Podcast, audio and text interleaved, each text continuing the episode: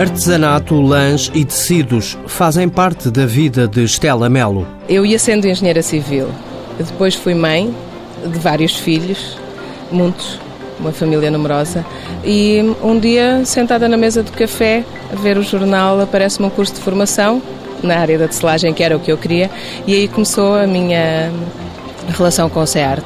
O CEART, Centro de Formação Profissional do Artesanato, em Coimbra, continua a ser a casa de Estela.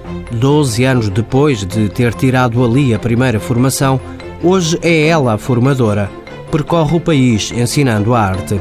Já consegui deixar o bichinho da tecelagem em muita gente e pelo país fora, sim. Estela nunca deixou de aprender para poder ensinar melhor. Todo o dinheiro que eu conseguia ganhar com as peças que vendia era para conseguir fazer mais formações, aí muitas das vezes no estrangeiro, técnicas que cá ficaram esquecidas muitas das vezes, mas estou sempre a tentar atualizar-me, até para poder ensinar eh, ensinar e cativar as pessoas para aquilo que é nosso. Para além das formações que dá no CEART, Estela criou um projeto próprio, a marca Ovelha Mãe.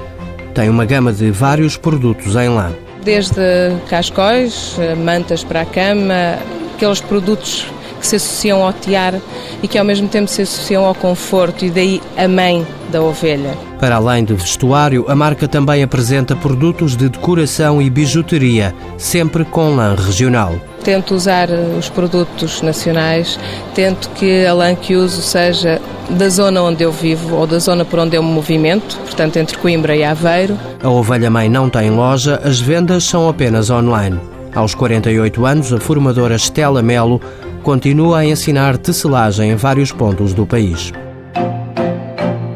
Mãos à obra. Com o apoio da União Europeia, Fundo Social Europeu, Programa Operacional Assistência Técnica.